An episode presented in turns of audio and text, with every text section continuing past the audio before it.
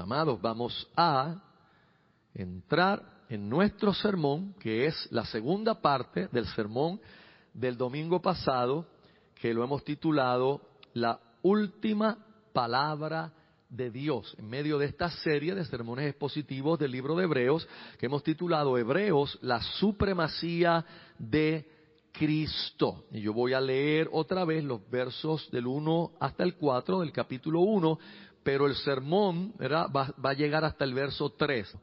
Dice así la santa palabra del Señor.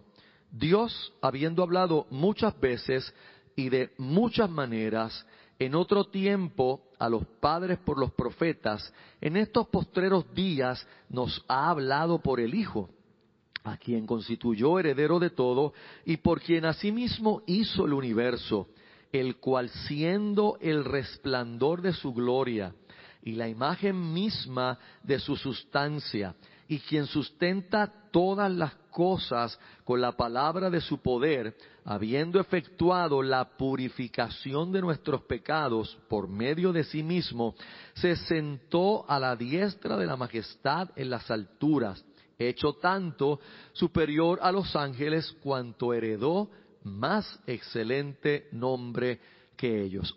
Vamos a ir al segundo punto. Recuerden que este es el mismo sermón, pero ahora vamos a, hoy tenemos el segundo y tercer punto. El segundo punto es Jesús, la completa y final revelación de Dios. Jesús, la completa y final revelación de Dios. La Biblia, hermanos, recuerde que es una historia, es la historia de Dios.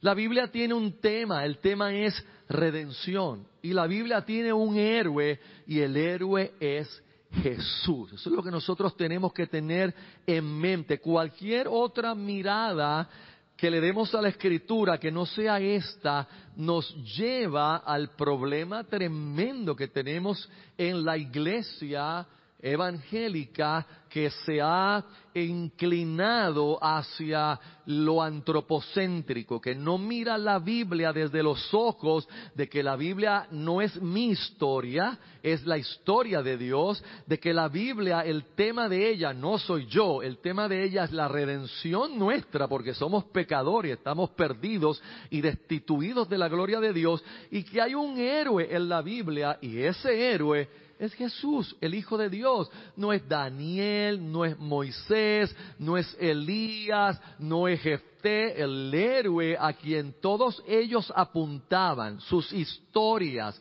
sus conquistas, sus batallas, sus triunfos, sus profecías, todo fue para apuntar al verdadero héroe, al que venía a redimirnos, o sea, a Cristo, el Hijo de Dios. Claro, sobre Cristo y sobre Él hay muchas preguntas y especulaciones sobre quién es Jesucristo. Algunas personas ah, dirán que eh, fue un buen maestro, simplemente un buen maestro, un profeta bueno que pasó. Y otras personas dirán eh, que era un fanático religioso. Alguien más dirá que era un fraude y alguien hasta inclusive se atreverá a decir que era un criminal porque murió entre criminales en aquel momento.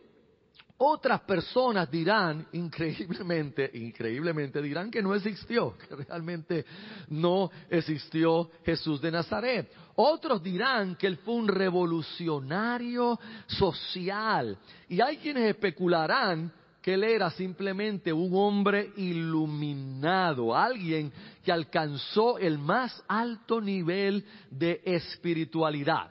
Hay muchas explicaciones, hay muchas especulaciones sobre quién es Jesús, pero la única que cuenta, la única información que importa es quién dice Dios que es Jesús. Y eso lo tenemos en nuestro verso del capítulo 1, el verso 2, la parte A, cuando dice, en estos postreros días nos ha hablado por el Hijo. A los padres antes le habló por los profetas, pero en estos postreros días nos ha hablado por quién? Por el Hijo. Dios define quién es Jesucristo. Dios define autoritativamente quién es Jesús de Nazaret y Dios dice que Él es su Hijo, que Él es el Hijo de Dios. Recuerden, amados, por grandes que hayan sido los profetas, digo grandes fama, eh, usados por Dios, profetas como Isaías, Jeremías, Daniel, que tuvo revelaciones extraordinarias no solo para su tiempo, sino para tiempo futuro, según algunas escuelas de pensamiento escatológico. Pero ningún profeta, ninguno de ellos comprendió toda la verdad. Ninguno de ellos realmente pudo comprender la totalidad del plan y la revelación de Dios. Es más, muchos de ellos hablaron cosas que no entendían lo que estaban hablando porque hablaron sobre la salvación postrera, hablaron cosas que pertenecían a nuestros días, a nuestro tiempo. Digo nuestros días, me refiero desde que vino Cristo, murió, resucitó y ascendió a los cielos.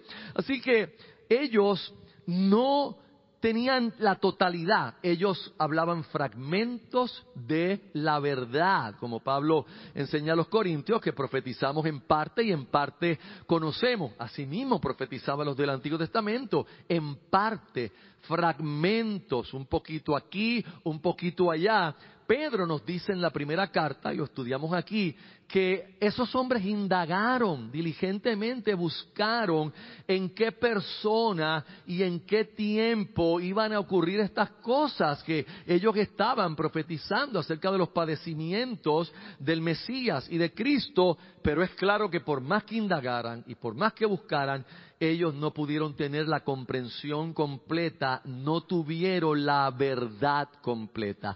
En contraste con eso, que es lo que está haciendo el escritor, recuerde que lo que está haciendo es un contraste para que podamos aprender estas verdades. En contraste con eso, Jesús es toda la verdad de Dios.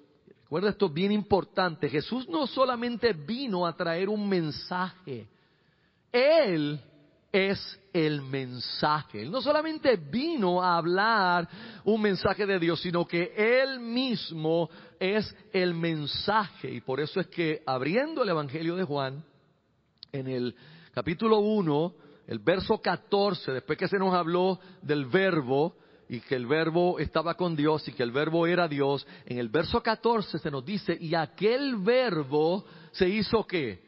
Carne, fue hecho carne y habitó entre nosotros, o sea, hizo tabernáculo entre nosotros, habitó entre nosotros y vimos su gloria, gloria como del unigénito del Padre, lleno de qué? Lleno de gracia y lleno de qué?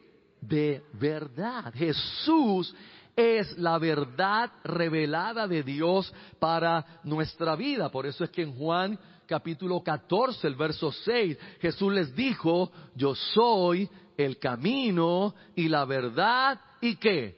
Y la vida. Y nadie puede venir al Padre si no es a través de mí o si no por mí, como dice esta versión. Jesús identifica al mismo no como solamente un mensajero. Un mensajero era Juan el Bautista.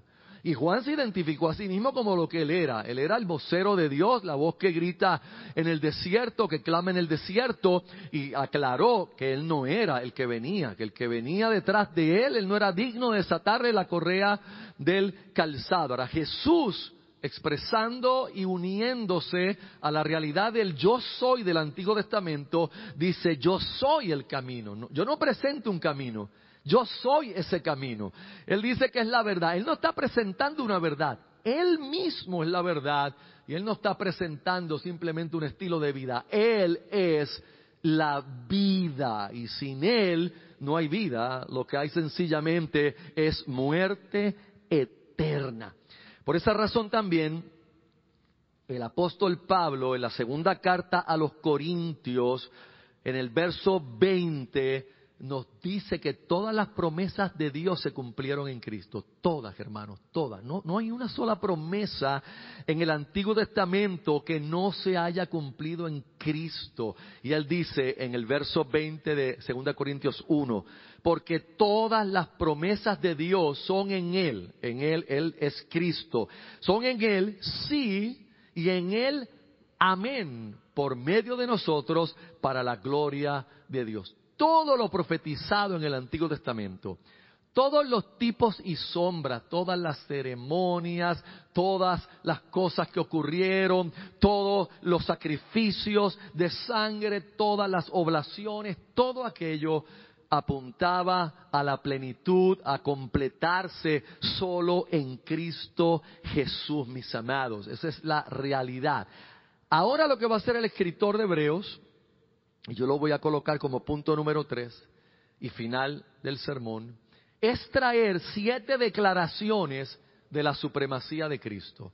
Porque recuerde, Él les quiere mostrar a su audiencia original y a nosotros la gloria y la grandeza de Cristo para que ellos entiendan cómo yo voy a abandonar la sustancia real y me voy a volver de nuevo a las sombras. ¿Cómo yo voy a dejar lo perfecto para volverme otra vez a lo incompleto? ¿Cómo yo voy a dejar eh, lo que realmente es cumplimiento para volverme a la promesa, cuando ya la promesa ha tenido cumplimiento en Cristo Jesús. Así que lo que vamos a ver es que los versos 2b, la segunda parte del 2 y el 3, se establecen siete declaraciones que muestran la grandeza de Cristo y exponen la razón por la cual la revelación que Dios ha dado en Cristo es la más grande que Dios podía dar. O sea, no hay una revelación más grande que Dios pudiese dar que no fuera su propio Hijo, que no fuera enviarlo a Él. Y eso nos lleva a un pensamiento súper importante, amados. Nosotros, en nuestro pecado, en las carencias de nuestro corazón, estamos siempre teniendo vacíos y queriendo llenar nuestros vacíos. Y hay una cosa, si Cristo que es la última palabra de Dios y la revelación final de Él, si Cristo no puede llenar nuestros vacíos y llenar nuestro corazón, nada lo hará, hermanos. Nada.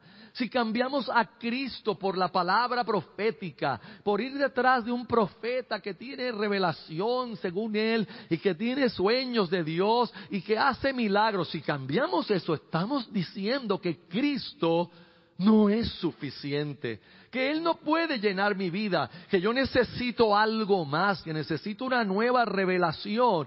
Por eso usted ve la manipulación tan que tenemos en las iglesias y desde los púlpitos tratando de manipular a la gente diciéndoles que tienen alguna nueva revelación para ellos, que tienen alguna verdad nueva que le van a revelar, que el Espíritu les dio y la gente ávida de eso, por las carencias y los vacíos, lo que están es afrentando a Cristo, diciendo, Cristo no es suficiente, yo, yo necesito que este profeta se pare ante mí y me diga mi seguro social para yo creer al Señor.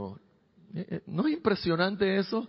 Que yo necesite que alguien se pare ante mí y me diga que mi seguro social es este. Y yo, ¡wow!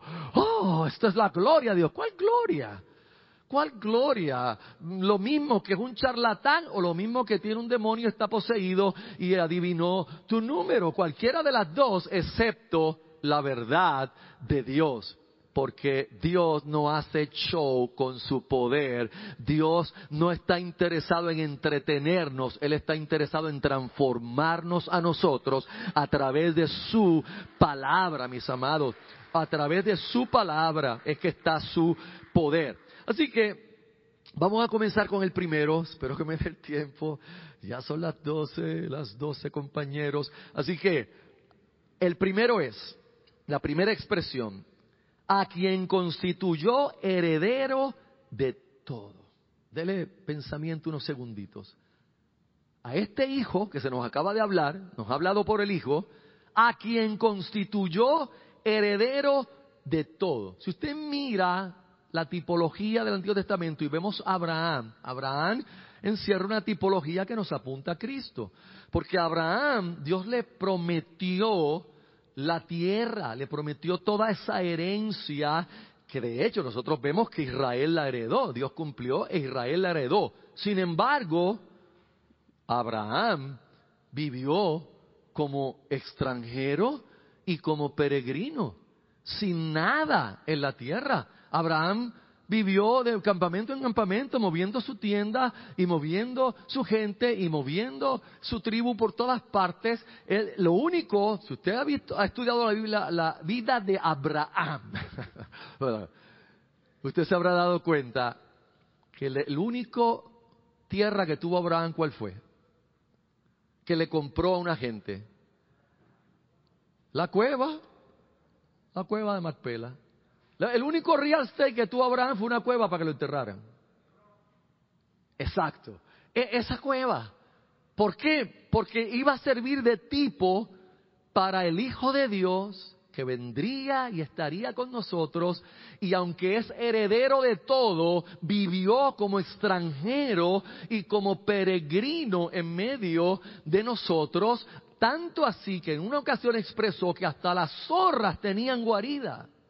Mas el Hijo del Hombre no tenía dónde recostar su cabeza, siendo el heredero, el que tenía el derecho divino, mis amados. Así que el escritor de los Hebreos, en ese verso 2, lo que está haciendo es exhibir públicamente la voluntad de Dios. ¿Qué voluntad de Dios? Que el universo entero le ha sido entregado a Jesús, hermanos. El universo entero le pertenece a Él. Y esto tiene que seguir la conexión del primogénito en Israel. ¿Te recuerda que en la ley de Israel, quién era el que heredaba en la familia israelita la porción mayor? ¿Quién era el heredero realmente? Porque las obras eran para los demás, pero ¿quién era el heredero allí? El primogénito. ¿Y qué es Cristo?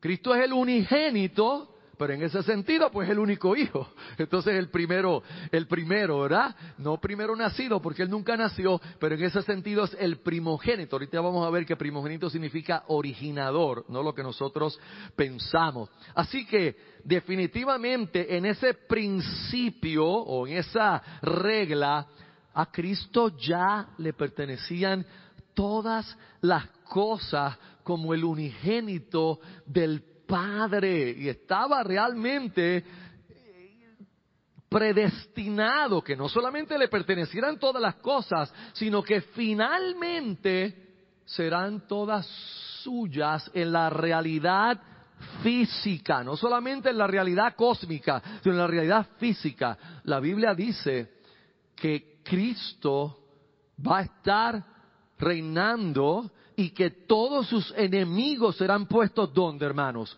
Como estrado de sus pies. El dominio de él es absoluto y será absoluto. Cuando uno oye eso de que a él se le ha dado herencia, uno puede aludir a un salmo glorioso, que es un salmo muy profético, mesiánico, el Salmo 2 donde en el verso 8 dice algo que lamentablemente eh, en, ese, en esa manera antropológica de ver la Biblia, de agarrar todos para nosotros y de creer que la Biblia habla de mí, recuerdo yo mismo cuando intercedíamos en la guerra espiritual y en la guerra de Star Wars y de las galaxias que hacíamos, eh, y que tomábamos esa escritura del Salmo 2.8 y creíamos que eso me lo estaban diciendo a mí. Pídeme y te daré por herencia las naciones. ¡Dame las naciones por herencia, Señor! Eso está hablando de Cristo. Eso está hablando del ungido. Eso está hablando del Mesías, a quien se le daría toda la herencia. Pídeme y te daré por herencia las naciones y como posesión tuya los confines de la tierra. Ahora, por supuesto, amados, la herencia del Hijo de Dios no está limitada a solo la tierra, entendiendo el globo terráqueo, sino abarca todo el universo, y no solamente el universo físico, sino toda la vida venidera. O sea, toda esa dimensión que es difícil de explicar cómo es y lo que es, porque no es fácil en palabras nuestras explicar una dimensión la cual nosotros no podemos ver, pero que es más real que nuestro propio mundo físico. Todo eso le ha sido entregado al Hijo. Y eso eh, el, escritor de Hebreos lo reafirma con muchos detalles que luego, si Dios permite, cuando Él lo permite, vamos a, a verlo en el capítulo 2, versos 5 hasta el 9, donde veremos que Jesús tiene todas las cosas bajo sus pies. Él es el rey, Él gobierna, Él es soberano. Nada está ocurriendo que a Él lo preocupe, nada sucede que a Él le dé temor. Él gobierna, Él tiene todo bajo el control del cetro de su reinado, mis amados. Y esto nos lleva a la segunda expresión, a esa segunda declaración de la supremacía de Cristo y por quien asimismo hizo el universo. No solamente es el heredero de todo, sino que por quien asimismo hizo el universo. O sea, que fue a través de Cristo, Cristo fue el agente e instrumento por el cual Dios el Padre creó todas las cosas. Y la palabra universo que tenemos ahí del griego puede ser traducida como era o como edades, pero su significado no puede restringirse a eso, ni a era ni a edades, sino que su significado implica espacio y tiempo. Todo en el universo que implique espacio geográfico y tiempo le pertenece a Cristo. A Él le pertenecieron las eras pasadas y le pertenece la era presente y le pertenecen las eras futuras y Él tiene todo bajo su dominio y bajo su control. Con esto concuerdan los escritores del Nuevo Testamento. Si usted mira Juan otra vez en el capítulo 1, pero el verso 3, Juan nos dice claramente que todas las cosas por Él, Cristo, fueron hechas y sin Él nada de lo que ha sido hecho fue hecho. Piense tal aseveración en la apertura del Evangelio de Juan. Sin Cristo nada de lo que vemos hubiera sido hecho, hermanos. Él es el agente de la creación. Pablo escribe a los romanos en el capítulo 11 y en esa doxología preciosa del final del capítulo 11 nos dice hablando de Cristo, porque de Él y por Él y para Él son que todas las cosas, a Él sea la gloria por los siglos. Amén. Si yo fuera pentecostal decía, gloria a Dios, aleluya.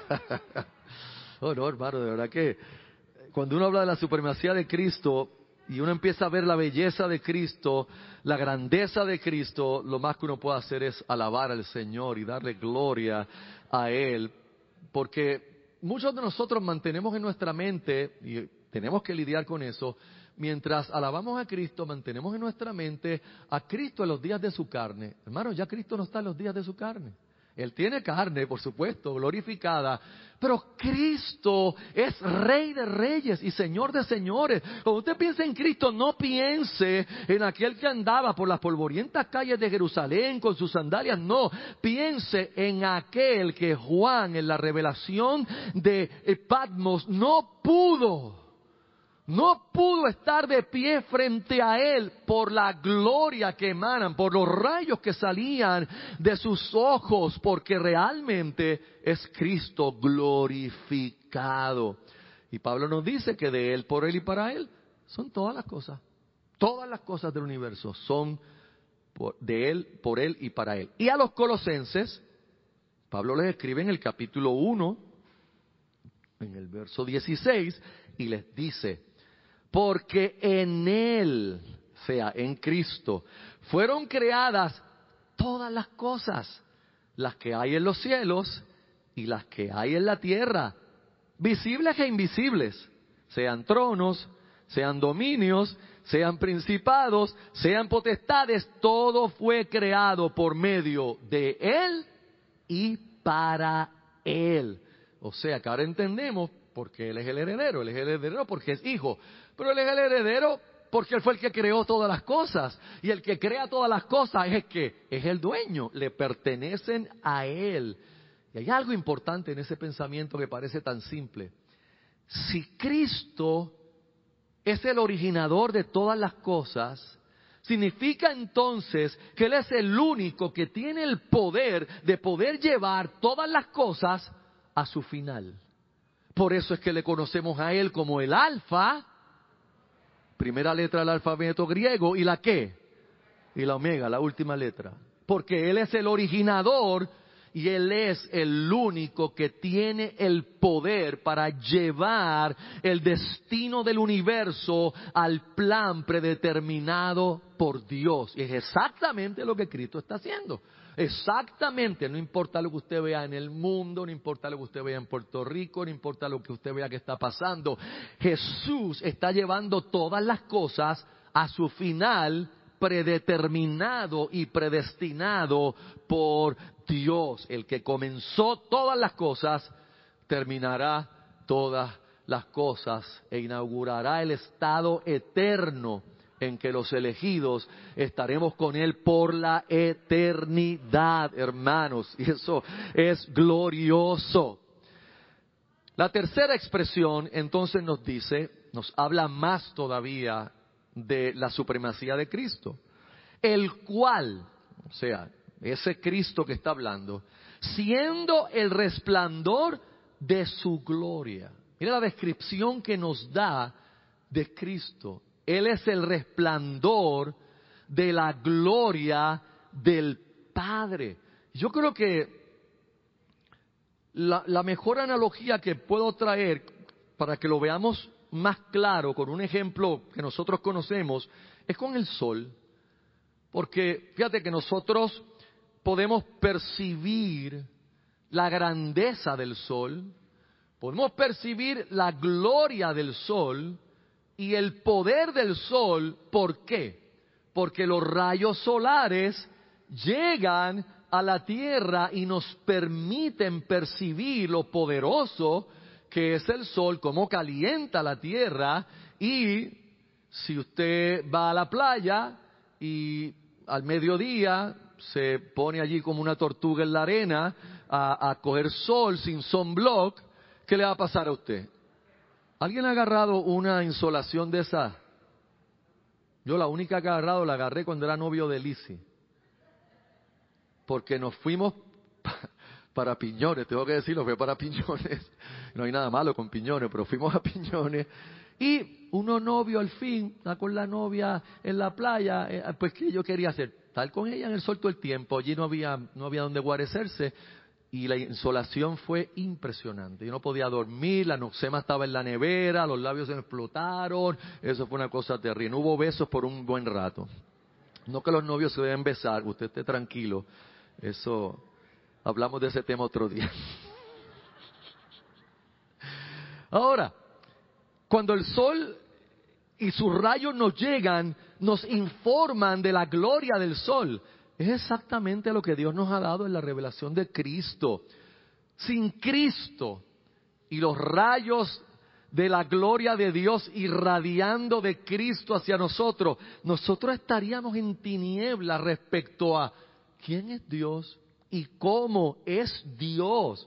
Pero a través de Cristo, hermanos, tenemos una perfecta y completa revelación de quién es Dios y de cómo es Dios. ¿Usted quiere saber cómo es Dios? ¿A quién tenemos que mirar? ¿Y cómo miramos a Cristo? La palabra. ¿Cómo lo miramos a Él? En la palabra. Cuando yo veo a Cristo perdonando, ¿de qué me habla eso? De Dios. Cuando yo veo a Cristo siendo misericordioso, ¿de qué me habla eso? De Dios el Padre. Cuando lo veo sanando, me habla de Dios el Padre. Cuando lo veo perdonando los pecados, me habla del corazón de Dios Padre. Cuando lo veo ayudando al debilitado, cuando lo veo que eh, quiere tomar a los perdidos y salvarlos, ¿de quién me habla eso? Del Padre. Cristo es la representación exacta del Padre. Por eso cuando Pablo escribe a los Corintios en la segunda carta, ahora en el capítulo 4 y en el verso 6, él dice, porque Dios que mandó que de las tinieblas resplandeciese la luz, eso está hablando del Génesis, mandó que de las tinieblas resplandeciese la luz, es el que resplandeció en nuestros corazones. ¿Para qué resplandeció? para iluminación del conocimiento de la gloria de Dios en la faz de Jesucristo. O sea, la manera en que Dios ha iluminado nuestro corazón para que veamos lo glorioso que es el Dios Padre es a través del rostro de Cristo, es a través de mirar a Cristo y saber entonces cómo es el Padre. Recuerde que como hijo Jesús es la mayor revelación que podíamos tener, mayor que todos los profetas, mayor que cualquier otro tipo y sombra del Antiguo Testamento. Me gusta lo que escribió Martin Lloyd Jones, que es un excelente expositor, o fue un excelente expositor. Él escribió, un sirviente, está hablando en términos humanos ahora, un sirviente puede ser capaz de decir todo lo que es correcto acerca de su Señor y Maestro. Él puede conocerlo a Él bien e íntimamente, pero nunca puede representarlo en la manera que el Hijo puede. El único que puede representar al Padre de manera perfecta y completa es el Hijo de Dios. Esa es la razón por la cual otra vez en el capítulo 1 de Juan, que es un gran capitulazo, en el verso 18 se nos dice, a Dios, hablando de Dios Padre, a Dios nadie le vio jamás, porque Dios es qué? Espíritu, invisible. A Dios nadie le vio jamás. El unigénito Hijo que está en el seno del Padre, Él le ha dado a conocer. O sea, los profetas que eran los siervos de Dios y sirvientes de Dios fueron iluminados con fragmentos de revelación y podían decirnos algunas cosas de Dios. Pero ¿quién podía representar a Dios y darnos toda la imagen de quién es Dios? Solamente Cristo, solamente el Hijo, que no solo, hermanos, es el resplandor de su gloria, sino la próxima declaración dice, y la imagen misma, la imagen misma de su sustancia.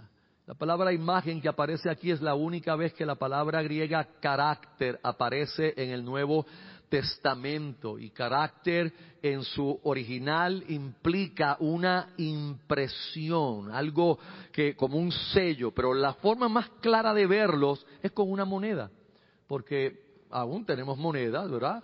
Ya yo no las uso casi, pero tenemos, monedas y tienen una inscripción, tienen grabado, está ahí. Y ese grabado corresponde al patrón exacto del molde original, de la matriz original, o sea, hacen un molde original, una matriz original, y todas las demás monedas tienen que ser qué? Idénticas al molde original. No puede venir un águila al revés, una moneda o qué sé yo, una cabeza que no, sea la que tenía que venir, de un presidente que no era.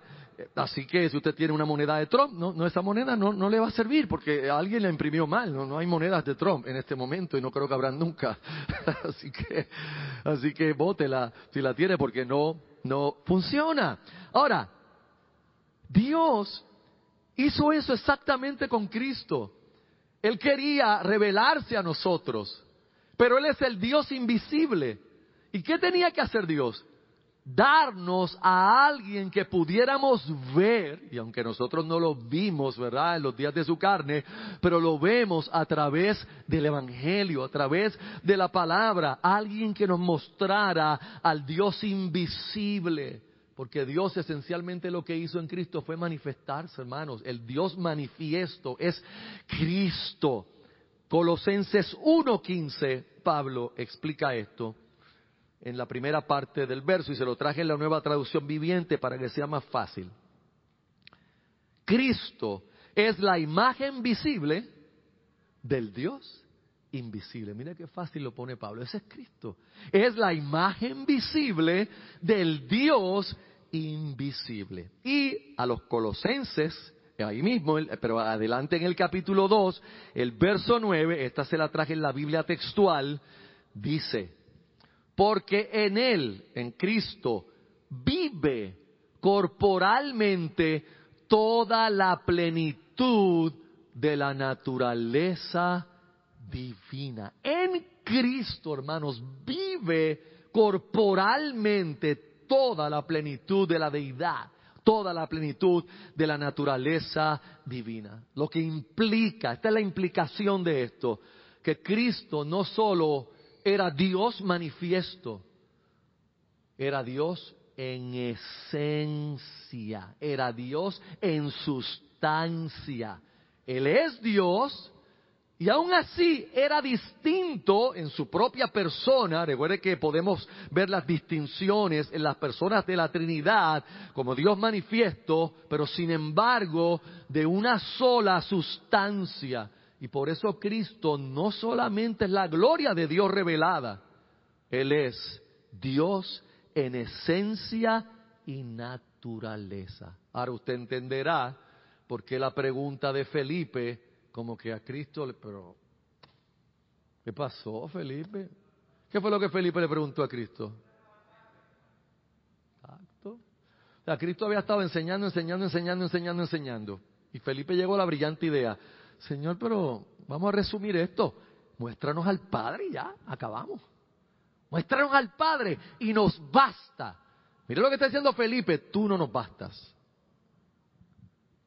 Si tú me muestras al Padre, nos basta pero tú no eres suficiente. Ese es el pensamiento de hoy, tristemente. ¿Y qué le dijo Cristo? Jesús le dice en Juan 14, 9, tanto tiempo he estado con vosotros y no me has conocido, Felipe. El que me ha visto, ha visto al Padre. ¿Cómo dices tú? Muéstranos al Padre. ¿No crees que yo estoy en el Padre y el Padre en mí? Las palabras que yo os digo no las hablo por mi propia cuenta, sino el Padre que mora en mí hace sus obras. Creedme que yo estoy en el Padre y el Padre en mí.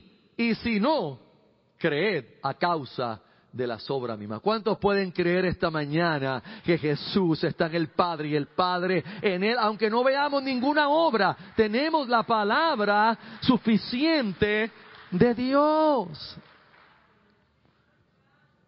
Y no solamente Él es la imagen misma de su sustancia, sino es quien sustenta todas las cosas con la palabra de su poder. Oh, piensen eso, hermano. Cristo no solamente fue el agente que me dio en la creación, sino el que sigue sustentando la existencia de todas las cosas en el universo. El universo existe, se mantiene por la palabra de Cristo. Si Cristo no quisiera que el universo se sostuviera, sencillamente lo dejaría deshacerse y todo se desharía en un instante, porque todo se mantiene en existencia por Él. Y por eso Pablo en Colosenses 1.17 dice, y Él, sea Cristo, es antes de todas las cosas y todas las cosas en Él subsisten. ¿Cuántos de ustedes recuerdan a un ser mitológico llamado Atlas? ¿Alguien se acuerda de su mitología griega? Atlas era no un dios, sino era un titán de hecho era el líder de los, de los titanes y ah, no vamos a explicar todo el problema, pero Zeus le dio un castigo y el castigo era que él tenía que sostener sobre sus hombros el firmamento, el cielo. Realmente se representa sosteniendo el globo terráqueo, si usted ha visto esa representación, es este, este ser que está en sus hombros sosteniendo el globo terráqueo. Ese es Atlas. ¿Para qué yo traigo Atlas? Para compararlo. Porque así no es que Cristo sostiene el, universo. Atlas está cargando el globo terráqueo, pero lo que está cargando es peso muerto. ¿Por qué? Porque él no tiene injerencia sobre lo que está cargando. Él no tiene efecto alguno sobre las cosas que pasan en ese mundo, Él solamente las está cargando. Eso no es lo que hace Cristo. Cristo tiene injerencia en cada acción, cada cosa que pasa en el cosmos, en el universo, es por la acción de Cristo, por la palabra de Cristo. Las cosas más complicadas y el gorrión que cayó esta mañana de su nido y cayó allí es por la injerencia de Cristo. Él sustenta todas las cosas y eso implica algo más grande todavía. Si Él es quien está sosteniendo todas las cosas, por Él subsisten, entonces Él las está dirigiendo a la meta que se ha prefijado ya, porque el que comenzó todas las cosas no solamente es capaz de revelarnos la voluntad de Dios, sino Él es capaz de establecer la voluntad de Dios, de hacer la voluntad de Dios hasta el final hasta que todos sus enemigos sean puestos por estrado de sus pies. Y eso nos lleva como consecuencia a que este glorioso rey, que también hemos visto que fue un profeta, Cristo, porque nos reveló a Dios, y es lo que acabamos de enseñar, también es el mejor sacerdote. Y dice, habiendo efectuado la purificación de nuestros pecados por medio de sí mismo, o sea, Cristo es nuestro sacerdote y Él es la ofrenda por el pecado.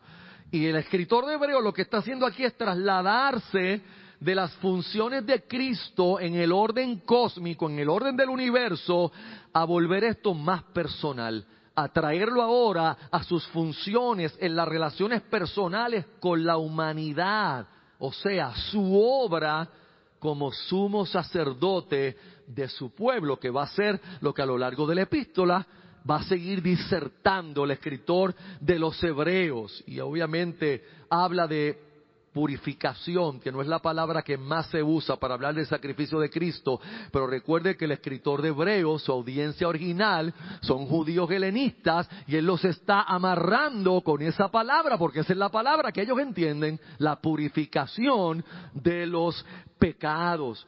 Así que cuando uno mira ya los otros puntos que le he dado, nosotros podemos admirarnos de la sabiduría y el poder de Dios, hermano, de todo el resplandor de su gloria, de cómo creó todas las cosas a través de Cristo. Y eso nos mueve a adoración profunda y admiración.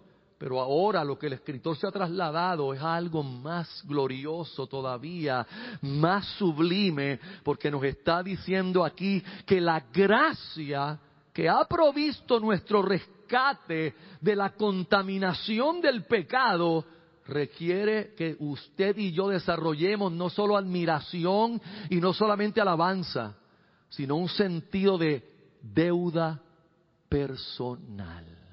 Deuda personal. Y yo creo que eso es algo que nosotros carecemos, hermanos. Nosotros alabamos al Señor por su grandeza, pero usted y yo tenemos que entender que le debemos a Cristo el estar aquí hoy diciendo que somos salvos y que tenemos un lugar en la eternidad y lo más grande es que no hay manera de poder pagarle y a Él no le interesa el pago porque Él mismo se ofrendó para hacer el rescate y para hacer el pago que usted y yo no podíamos hacer y no podíamos dar esa gracia, eh, el énfasis que se implica en ella, hermanos, es que Dios en Cristo hizo lo que nadie podía hacer. Moisés no podía hacer esto por nosotros. Elías con todo el despliegue de poder no podía hacer esto por nosotros. Daniel con toda su sabiduría no podía hacer esto por nosotros. ¿Quién podía? Solamente el Hijo podía venir y entregar su vida hasta la muerte por pecadores como nosotros, hermanos. Pecadores que aún después de salvo continuamos luchando con nuestras inconsistencias y con nuestro pecado y que eso no lo limitó a Él para entregar su vida por nosotros, en sentido general y en sentido particular y por eso los reformados entendemos el sacrificio particular de Cristo en la cruz por cada elegido, por cada uno, con nombre y apellido. Cristo murió por personas reales con nombre y apellido que existieron y existirán hasta el último elegido que vaya a ser salvo. Y finalmente, mis amados, todo eso nos lleva, como si fuera una sinfonía hermosa, como si fuera un crescendo, a redundar en esa expresión final de la supremacía de Cristo. Se sentó a la diestra de la majestad en las alturas. Yo, yo no voy a discutir issues teológicos sobre si cuando la Biblia habla del trono de Dios se refiere a algo literal o se refiere, porque recuerde que Dios es espíritu y nosotros tratamos de materializar todas las cosas, pero definitivamente que el usar el hecho de Cristo sentarse a la diestra de Dios es una de las afirmaciones más primitivas de la fe cristiana. Estaba en himnos de la iglesia primitiva y en declaraciones de la iglesia primitiva y hace una alusión directa al Salmo 110, verso 1, donde dice, Jehová dijo a mi Señor, siéntate a mi diestra hasta que ponga a tus enemigos por estrado de tus pies. Lo que significa que la implicación de Cristo sentado a la diestra del Padre, por supuesto, nos habla de supremacía, de exaltación, de honor y de la honra más grande que pueda tener alguien en todo el universo. Pero no solamente eso, hay algo más profundo que nos habla el que Cristo se haya sentado, sea literal o metafóricamente, el que Cristo se haya sentado implica su sacerdocio por nuestra vida. ¿Por qué? Porque en el templo de Jerusalén, en la ley mosaica y la ley que regulaba los sacrificios, no había asientos. Los sacerdotes no tenían asientos. Ellos estaban todo el tiempo de pie haciendo los sacrificios, mañana y tarde, continuamente, continuamente haciendo los sacrificios, sin sentarse, continuamente, porque el problema del pecado no había sido resuelto. Y por lo tanto los sacrificios tenían que ser continuos y repetirse incesantemente y no habían asientos. Ahora, Dios envió al Hijo y el Hijo fue a la cruz del Calvario. Y en la cruz del Calvario Él expió todos nuestros pecados para siempre. Y allí clavó nuestra deuda. Y allí consumó el sacrificio final, último, eficiente y verdadero de Dios. Y cuando ascendió a los cielos, ¿qué hizo? Se sentó ¿Por qué se sentó? Porque ya no hace falta ningún otro sacrificio. Todo aquel que cree en el sacrificio de Cristo es salvo para siempre, mis amados. Ya no hace falta ningún otro sacrificio. Y por eso es que Cristo se sentó y Pablo escribe a los Efesios y les dice que el que descendió es el mismo que también subió por encima de todos los cielos para llenarlo todo. Y en Filipenses 2.9, por lo cual Dios también le exaltó hasta lo sumo y le dio un nombre que es sobre todo nombre. Conclusión y un poco de aplicación. Hemos visto siete declaraciones gloriosas, que cada una podría ser un sermón, amados, de la supremacía de Cristo.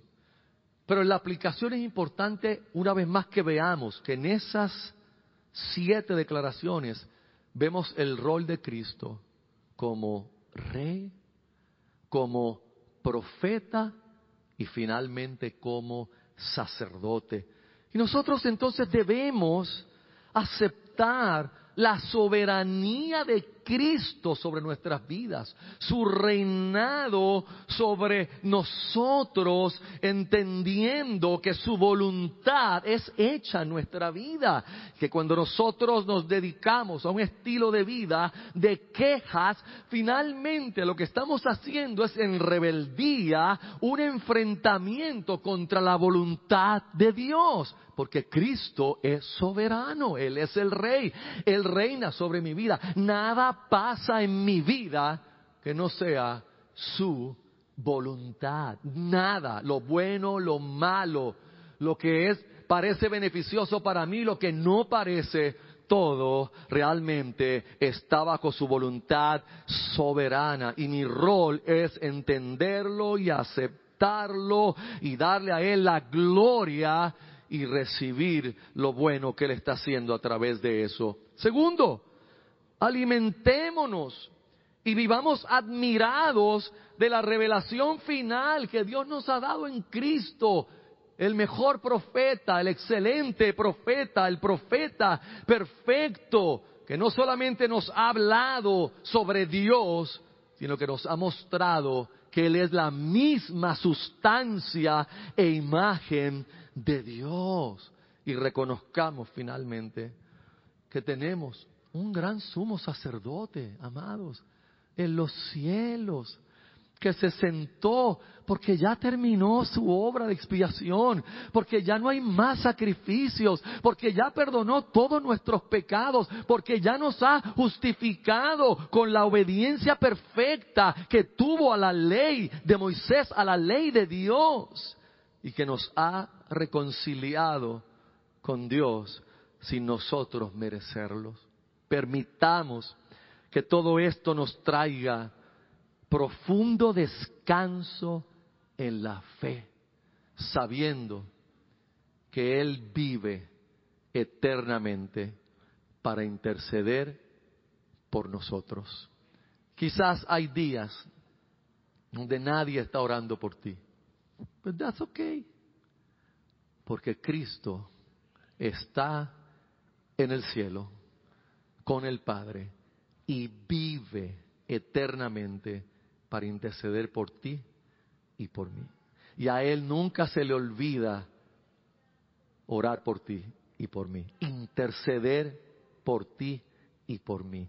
Y créeme que si la oración del justo, obrando eficazmente, puede mucho, la intercesión de Cristo ante el Padre es la que te tiene a ti y a mí aquí hoy, hermanos. Esa es. Es la que me tiene a ti y a mí aquí hoy, dándole gloria todavía al nombre del Señor.